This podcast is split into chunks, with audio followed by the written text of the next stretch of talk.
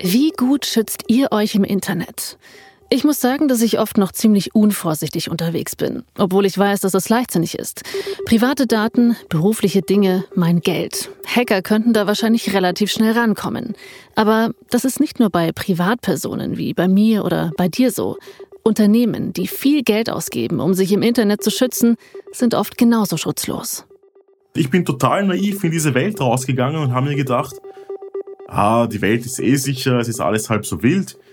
Und je mehr Tests ich gemacht habe, desto mehr ist dieses gesamte Weltbild, es hat richtig angefangen zu bröckeln, weil ich gemerkt habe, wie einfach es ist, in Systeme einzubrechen. In, in professionelle Firmen, die extrem groß sind, die extrem viel Geld bewegen, von denen ich eigentlich gedacht habe, die, die haben ihre Security im Griff. Und wurde eigentlich von Projekt zu Projekt eines Besseren belehrt.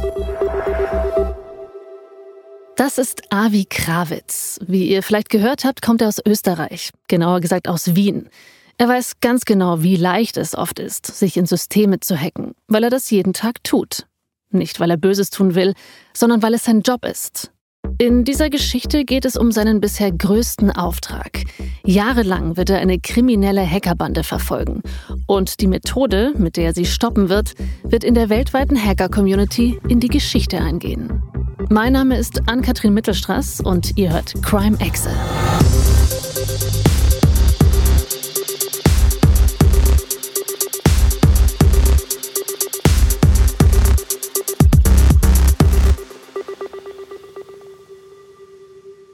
Es ist, es ist keine Frage, ob du gehackt wirst, sondern wann du gehackt wirst. Die beste Prävention schützt dich nicht davor, dass du früher oder später zum Zug kommst. Und ich habe Unternehmen und Menschen dabei begleitet, die aufgrund von Hackerangriffen alles verloren haben. Und das waren fachlich jetzt keine spektakulären Hacks, aber das hat mich halt, halt auf einer anderen Ebene berührt. Ihr merkt es, Avi Krawitz ist auf der guten Seite. Er arbeitet meistens als sogenannter Penetration-Tester. Die brechen auch in fremde Systeme ein, aber um andere zu schützen. Unternehmen oder Menschen, beziehungsweise ihre Computer, ihre Daten. Oder er hilft ihnen im Notfall, wenn sie schon Opfer eines Cyberangriffs geworden sind. Diese Geschichte beginnt im Jahr 2011. Er kommt gerade von einem Einsatz aus Kalifornien zurück. Da hat ihn seine Firma hingeschickt, ein IT-Sicherheitsunternehmen. Damals arbeitet Avi Krawitz für die Firma SEC Consult, eine weltweit agierende Firma für Cybersecurity. Das Telefon klingelt. Total müde und geschlaucht geht er ran. Ein Freund aus Studienzeiten. Er arbeitet auch in der IT-Sicherheit und er braucht Hilfe. Es geht um einen DAX-Konzern, eine riesen Tech-Firma aus Deutschland. Der Account eines Administrators zeigt ungewöhnliche Aktivitäten. Die Chefs sind in Alarmbereitschaft. So erzählt es der Freund damals am Telefon. Bei uns im Helpdesk hat ein, ein Administrator angerufen der hat sich gewundert, warum sein Account gesperrt war, weil er war jetzt drei Wochen auf Urlaub. Und äh, im Helpdesk haben die nachgeschaut und gesehen, er war vielleicht drei Wochen auf Urlaub, aber er hat sich die letzten drei Wochen intensivst auf verschiedenste Systeme eingeloggt. Das Ganze hat dann irgendwie nicht zusammengepasst, also haben sie begonnen, hier nachzurecherchieren und sind so eben draufgekommen, dass hier was Gröberes nicht stimmt. Avi Krawitz hört sich das alles an und denkt, okay, ein klassischer Routineeinsatz. Zu diesem Zeitpunkt weiß er noch nicht, wie groß der Fall einmal werden wird. Er ist kurz davor abzusagen. Sein letzter Auftrag ist gerade ein paar Stunden her. Der Jetlag steckt ihm in den Knochen. Deswegen schickt er erstmal einen Kollegen hin. Und der Kollege, der mal hingefahren ist, sich das anschauen, hat sich nach zwei Tagen gemeldet und hat mir gesagt, aber das Ganze ist größer, als es aussieht. Avi Krawitz steigt also in den nächsten Flieger nach Deutschland. Er zieht mit einer Taskforce aus Experten ein in der Konzernzentrale und verschafft sich einen Überblick. Die Angreifer sind zu diesem Zeitpunkt offenbar schon seit ein paar Monaten im IT-System des Konzerns unterwegs. Der hat Standorte auf der ganzen Welt. Von welchem Konzern wir hier reden, das verrät Avi Krawitz nicht. Betriebsgeheimnis. Also ich habe, glaube ich, noch nie in meinem Leben so viel am Stück gearbeitet, von in der Früh bis auf Nacht. Und wir haben den Fall extrem untersucht und sind draufgekommen, das ist eine riesengroße Geschichte.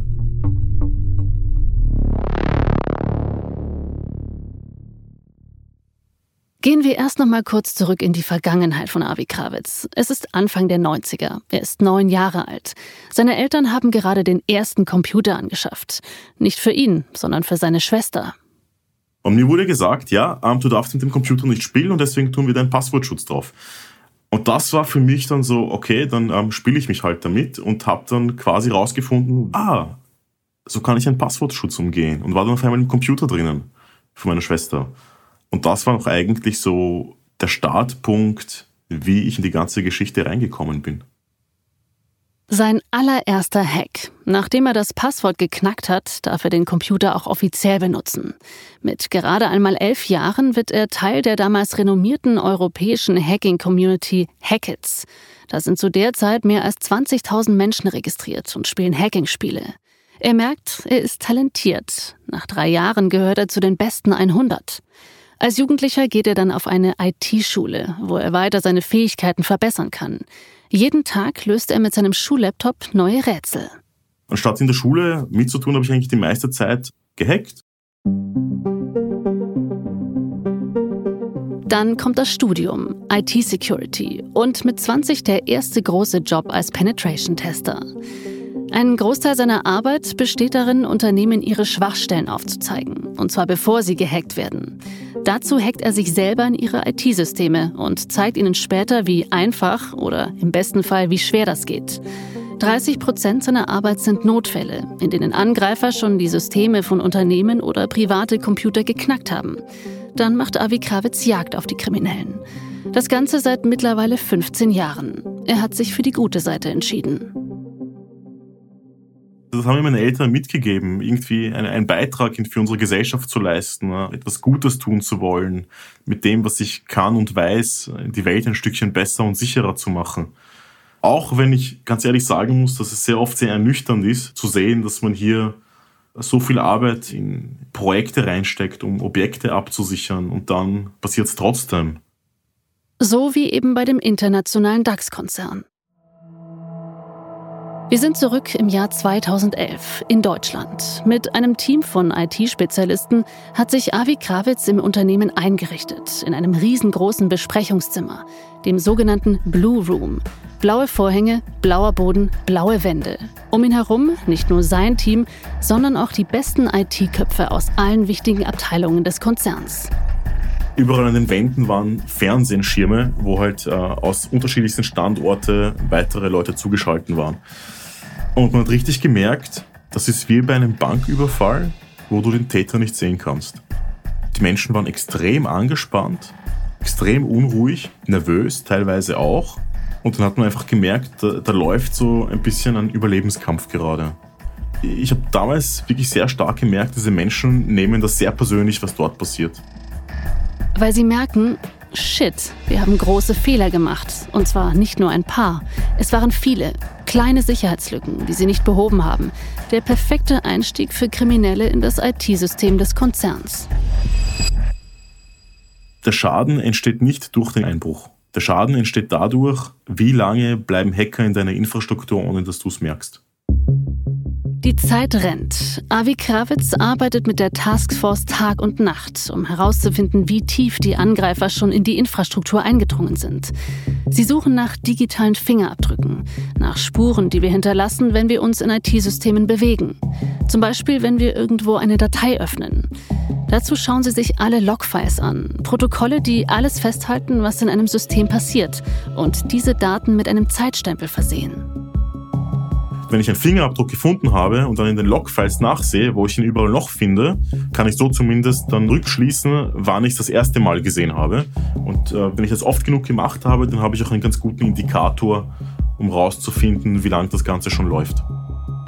Um Sicherheitslücken zu schließen, ist es zu spät. Die Kriminellen sind schon vor Wochen eingebrochen und haben sich seitdem unbemerkt im System bewegt und Daten abgegriffen. Das zeigt die Analyse ihrer Spuren. Kawitz und sein Team suchen also erstmal nach Hinweisen bei dem Administrator, der nach seinem Urlaub bemerkt hat, dass sein Account die ganze Zeit über aktiv war. Und dort finden sie heraus, die Hacker haben sein Passwort gestohlen. Ich würde sagen, das war einfach nur eine glückliche Fügung. Also ich weiß, dass er nicht primäres Ziel war, sondern die sind einfach so vorgegangen, dass sie von extern die Infrastruktur gescannt haben, bis sie eine Schwachstelle gefunden haben und die haben sie dann ausgenutzt. Und dass sie dort diesen Admin-User gefunden haben, glaube ich, war eher dem Zufall geschuldet. Von diesen Schwachstellen gibt es leider mehrere. Die erste, ein harmloser Webserver. Den hatte die Firma für ihre Partner eingerichtet. Die konnten sich mit ihren Login-Daten anmelden. Aber leider nicht nur die. Wenn du dich irgendwo einloggst, da gibt es einen Benutzername und ein Passwortfeld und im Hintergrund passiert eine Datenbankabfrage. Diese Datenbankabfrage wurde manipuliert, das nennt man eben SQL Injection und damit konnte man quasi dieses Login überspringen. Man war dann in der Applikation drinnen, ohne dass ich einen gültigen Username und Passwort gehabt habe. Heute gibt es für sowas eine Zwei-Faktor-Authentifizierung. Das kennt ihr vielleicht, wenn ihr erst Namen und Passwort eingeben müsst und dann auch einen Code, der aufs Handy geschickt wird. Das hat sich erst in den letzten Jahren als Standard etabliert. 2011 gab es sowas praktisch nicht. Nach der Anmeldung gibt es direkt die nächste Schwachstelle im System. Auf den Webserver kann man beliebig Dateien hochladen. Also ist vorgesehen, dass man dort irgendwelche Bilder hochladen tut. Und was die Angreifer gemacht haben, die haben statt einem Bild ein Stückchen Schadcode hochgeladen. Einen sogenannten Shellcode. Damit war es den Hackern möglich, die Maschine fernzusteuern und so zu übernehmen, als wären die quasi am System obendrauf. Das könnt ihr euch so vorstellen. Ihr seid im Urlaub und Einbrecher schaffen es nicht nur in eure Wohnung, sondern breiten sich auch noch darin aus und machen es sich gemütlich. Und dann lassen sie sich einfach euren Haustürschlüssel nachmachen und können ab jetzt immer wieder vorbeischauen, wenn ihnen danach ist, ohne dass ihr es merkt. Ja, wir haben ja eine Asymmetrie zwischen Verteidiger und Angreifer. Ein Verteidiger, wenn man sich das wie ein Haus vorstellt, ja, ein Verteidiger muss schauen, dass das Haus perfekt geschützt, überwacht ist mit Zaun und Sicherheitsmännern vor der Tür und alle Fenster und Türen zu und Sicherheitsschlösser und Kamera. Ein Hacker braucht ein einziges gekipptes Fenster und alles fällt. Und genau das ist hier passiert. Nur, dass die Firma nicht ein Fenster gekippt hat, sondern gleich ein paar. Denn Schwachstelle Nummer drei, wer auf dem Webserver eingeloggt ist, hat maximale Rechte innerhalb des IT-Systems. Das heißt, von dort aus können die Angreifer sensible Daten abgreifen. Ihnen ging es um die sogenannten Cached Credentials. Das sind zwischengespeicherte Passwörter auf einem Computer. Jedes Mal, wenn wir uns auf einem PC einloggen, dann hinterlassen wir sowas wie einen Fingerabdruck von unserem Passwort. Und die Hacker haben nichts anderes gemacht, als dann eben diese Fingerabdrücke von diesem Passwort auszulesen. Und das war eben genau von diesem Admin-User, der gerade auf Urlaub war. Und diesen User haben sie dann verwendet, initial, um sich dann weiter auszubreiten in der Infrastruktur. Es hätte jeder andere User sein können, aber die Kriminellen haben Glück. Mit dem Account des Administrators haben sie direkt ins Schwarze getroffen. Damit können sie sich ganz leicht bewegen, von Computer zu Computer springen und sich im gesamten Netzwerk ausbreiten. In der Fachsprache heißt das Lateral Movement.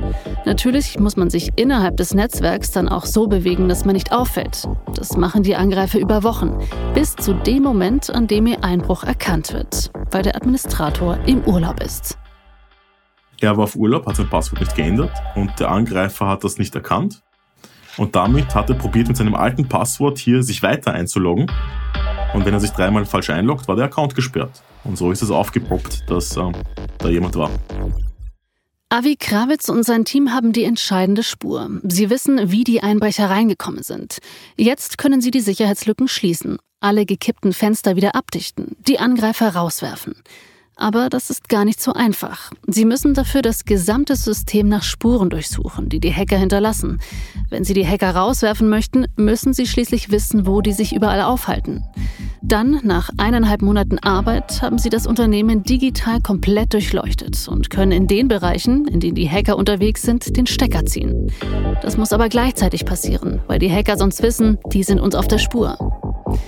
Dann ist es soweit. Avi Krawitz und sein Team können endlich den Stecker ziehen. Es ist scheinbar Ruhe. Endlich aufatmen nach vielen durchgearbeiteten Tagen und Nächten. Aber nur kurz. Wir haben sie rausgeschmissen, sie sind wieder gekommen. Wir haben ihre Backdoors dann alle gefunden über forensische Analysen, wo wir quasi nach Fingerabdrücke suchen und so. Aber sie sind bei irgendwelchen Vektoren trotzdem wieder rein. Vektoren, das sind die gekippten Fenster. Und von denen stehen anscheinend doch noch welche offen. Ein Katz-und-Maus-Spiel beginnt für Avi Krawitz und die Taskforce des Unternehmens. Die Kriminellen nutzen jeden Trick, um wieder reinzukommen. Zum Beispiel die bekannte Phishing-Methode. Hacker präparieren eine Mail derart authentisch, dass ahnungslose Mitarbeiter draufklicken. Und schon installiert sich eine Schadsoftware. Ein Einfallstor ins System. Die Angreifer schaffen es immer wieder ins System reinzukommen. Krawitz und sein Team merken, so kommen wir nicht weiter. Und das war meine Erkenntnis vor zehn Jahren, dass ich gemerkt habe, es ist egal, was wir hier reinstecken. Wir haben, wir, wir haben parallel dazu eine Armada von Whitehead-Hackern gehabt, die permanent probiert haben, in das Unternehmen einzubrechen, um zu schauen, wo es Sicherheitsprobleme gibt, damit wir diese Probleme schließen können. Aber im Zuge der Analysen haben wir festgestellt, die Angreifer waren schon Wochen in der Infrastruktur drinnen und haben sich schon umgeschaut. Das heißt, die Hacker wissen, wie das Unternehmen digital aufgebaut ist, wie die inneren IT-Strukturen aussehen. Und sie haben Informationen. Auch solche, die auf den ersten Blick total belanglos wirken. Auf den zweiten Blick aber sind das genau die Daten, die sie brauchen, um immer wieder in das System einzudringen. Wir haben zum Beispiel in den forensischen Analysen gesehen, die haben sich die Browser-History ähm, gestohlen von den Computern, wo sie drauf waren. Und dann haben wir so philosophiert und überlegt, warum stiehlt jemand eine Browser-History?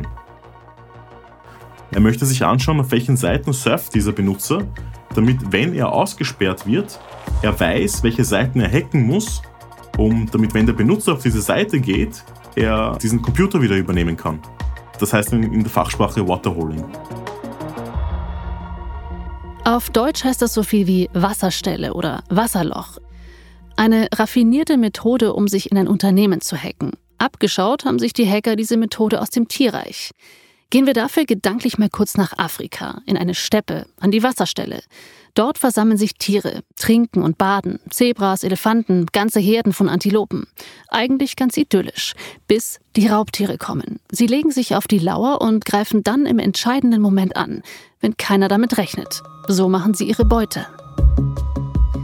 So funktioniert das im übertragenen Sinne auch in unserem Fall. Das Wasserloch sind hier die Webseiten, die die Angreifer in der Browser-Historie sehen. Also ganz harmlose Webseiten, die die Mitarbeiterinnen und Mitarbeiter immer wieder benutzen, immer wieder hingehen, wie an die Wasserstelle. Die Angreifer finden wiederum auf genau diesen Lieblingswebseiten Sicherheitslücken und infizieren sie mit Spionagesoftware. Beim nächsten Klick auf die Website merkt man davon genauso wenig wie die Zebras oder Antilopen an der Wasserstelle.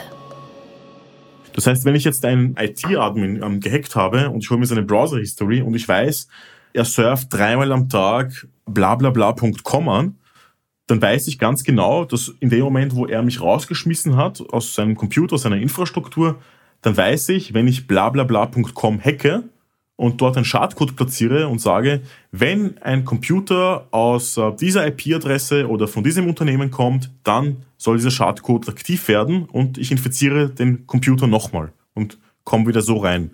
Und das ist so vereinfacht gesagt das Waterholing. Ganz schöner Aufwand, natürlich. Die Kriminellen bleiben hartnäckig. Aber was wollen sie überhaupt? Warum hacken sie sich immer wieder in die Infrastruktur des Konzerns? Und wer steckt hinter einem solchen Großangriff?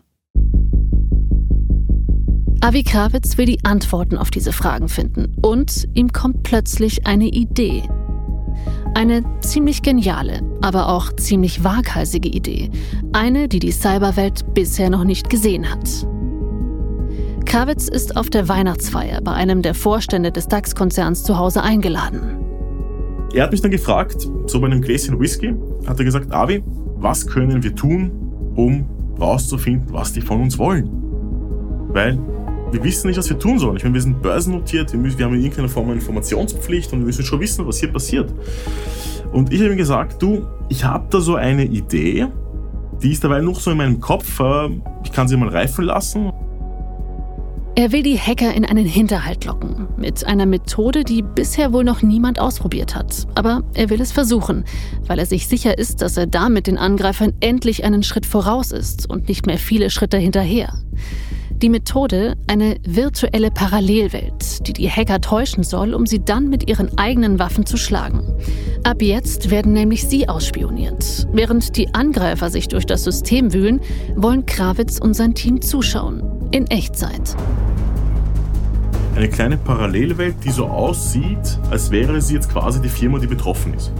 Und sage, ich lasse den Angreifer dort reingehen und kann dann wie in einer Glaskugel zuschauen, was er da drinnen macht. Das war so meine Idee. Der Vorstand sitzt immer noch im Sessel mit dem Glas Whisky in der Hand. Er bekommt große Augen und gibt Avi Krawitz grünes Licht. Zwei Wochen später sitzen die beiden wieder zusammen. Und ich bin dann hin und habe ihm das Konzept präsentiert und er hat gesagt, geil, wie lange brauchst du und wie viel kostet es? Ich war dann sehr optimistisch, habe ihm gesagt, ja, pff, ja, circa drei Monate und ich glaube, ich habe ihm 60.000 Euro genannt.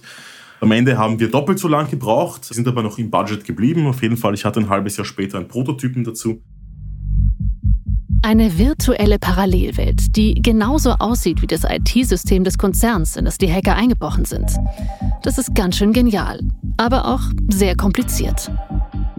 Man bildet quasi eine Art von Netzwerkzone da und die schaut von außen so aus, als wäre sie ein Teil der echten Infrastruktur. Das heißt, die Namenskonventionen sind gleich und ähm, das hat so mehr oder weniger dasselbe Look and Feel wie in einem Echtsystem. Das heißt, wir haben ähm, Dateistrukturen erschaffen, wir haben Netzwerktraffic erzeugt, wir haben dieselben User drinnen gehabt, die es in der produktiven Umgebung auch gab. Die Angreifer beißen an Abi Krawitz und seine Taskforce sitzen gespannt vor den Rechnern und schauen live dabei zu. Das, das hättest du sehen müssen, den Leuten sind abgegangen dabei. Ja, du kannst in Echtzeit jemanden zuschauen, wie er sich in das System reinhackt. Also das war eine richtig geile Sache. Und wir haben dann dort auch zum ersten Mal gesehen, wonach der Angreifer gesucht hat. Wir haben ganz konkret eine Zeichenkette gefunden, wonach er eben gesucht hat. Also das war eine Zahlen- und Buchstabenkombination, hat mir nichts gesagt. Ja. Eine Zeichenkette. Wieso hacken die sich dafür immer wieder in das Konzernsystem rein? Mittlerweile schon mehr als ein Jahr lang, mit allen Mitteln. Avi Krawitz geht mit der Zeichenkette zum Konzernvorstand. Er legt ihm die Zahlen und Buchstaben hin und wartet, was der sagt. Und er schaut sich das an, schaut sich das an. Auf einmal sehe ich, wie so seine, seine, seine Augenbrauen so tief reinfallen. Er wird total nachdenklich, lehnt sich zurück und sagt, ja, das ist einer unserer RD-Projekte, an denen wir gerade arbeiten. Also Research and Development, Forschung und Entwicklung. Das ist ein, irgendwas, was Sie gerade im Haus innovativ neu aufbauen.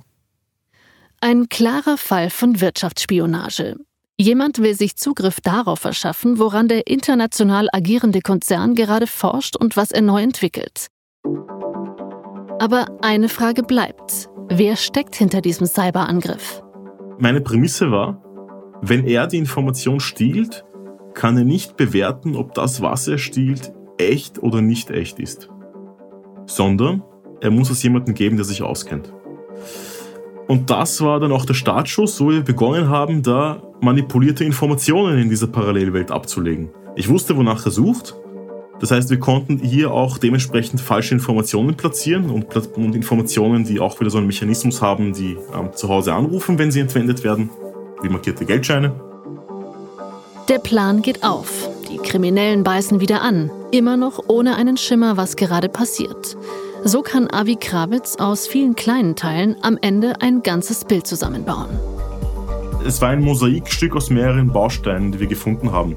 Erstens einmal die Infrastruktur vom Hack und hinter dem Hack, plus wie die Information gewandert ist, die gestohlen worden ist und wo sie überall aufgemacht worden ist. Und da haben sehr viele Indikatoren eben auf China gezeigt. Der Fall ist gelöst. Konsequenzen für die Kriminellen gibt es keine. Wirtschaftsspionage ist ja auch etwas, was es ja de facto ja war, wird ja auch aus China heraus gefördert. Sie machen kein Hehl drum, dass sie nationale Interessen wahren wollen oder vorantreiben möchten, eben auch mit diesen Mitteln. Avi Krawitz ist mittlerweile 15 Jahre im Cybersecurity-Geschäft. Sein Job ist wahnsinnig spannend, aber auch wahnsinnig frustrierend. Ich habe immer wieder so Phasen, wo ich mir denke, wir haben den Kampf verloren. Es ist leider so, dass es wird permanent immer überall alles gehackt. Ich bin auch gerade selber in so einem Umdenkprozess. Was, was bedeutet das eigentlich für mich selber und das, was ich jetzt eigentlich tue, wenn egal wie viel wir tun, es keinen 100% Schutz gibt. Jeden Tag gibt es Cyberangriffe, zigtausende. Viele werden gar nicht entdeckt, bei anderen die Täter nie gefunden. Für wieder andere gibt es keine Konsequenzen, so wie bei den chinesischen Angreifern.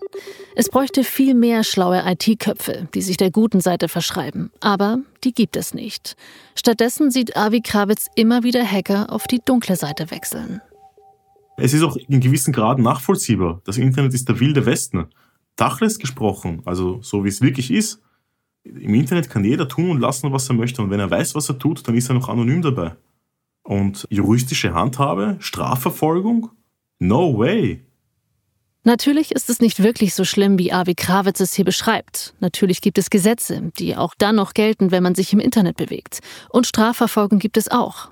Trotzdem, die Erfahrungen, die Krawitz gemacht hat, frustrieren ihn. Aber so groß der Frust auch manchmal ist und vielleicht auch ab und zu ganz kurz mal die Verlockung, Krawitz bleibt sich treu.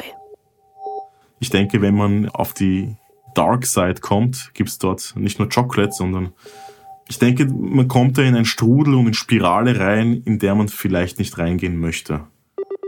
Es ist ja nicht so, dass man jetzt einmal was Böses macht oder was Illegales macht und dann nie wieder, sondern es ist ja oft so, dass von einem zum nächsten folgt. Und wo ist die Hürde hier moralisch und ethisch? Rechtlich sowieso brauchen wir ja nicht reden. Ich glaube, die Antwort muss jeder für sich selbst beantworten.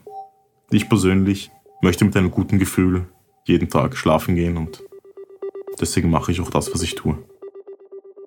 Deswegen will Avi Krawitz noch viel mehr Unternehmen, viel mehr Nutzerinnen und Nutzer dafür sensibilisieren, dass sie sich im Netz besser schützen. Gerade weil es im Internet keinen hundertprozentigen Schutz gibt. Ein Unternehmen, das nicht gut abgesichert ist vor Cyberangriffen oder sich nicht vorbereitet hat, dauert circa zwei bis drei Minuten, um einzubrechen. Und ich habe zwei Jahre lang Zeit, bis irgendjemand erkennt, dass irgendjemand drinnen ist. Bei einem Unternehmen, das gut vorbereitet ist und seine Hausaufgaben gemacht hat, braucht man zwei Jahre, um einzubrechen und hat aber dann nur wenige Minuten Zeit, drinnen zu bleiben, bis man erkannt wird und wieder rausgeschmissen wird.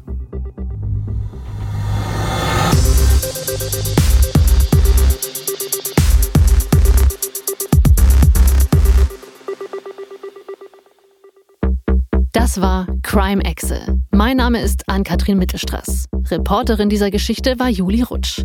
Redaktion Reinhard Röde und Leopold Sarg. Regie Niklas Gramann und Leopold Sarg. Audioproduktion Christoph Tampel. Produzent Reinhard Röde.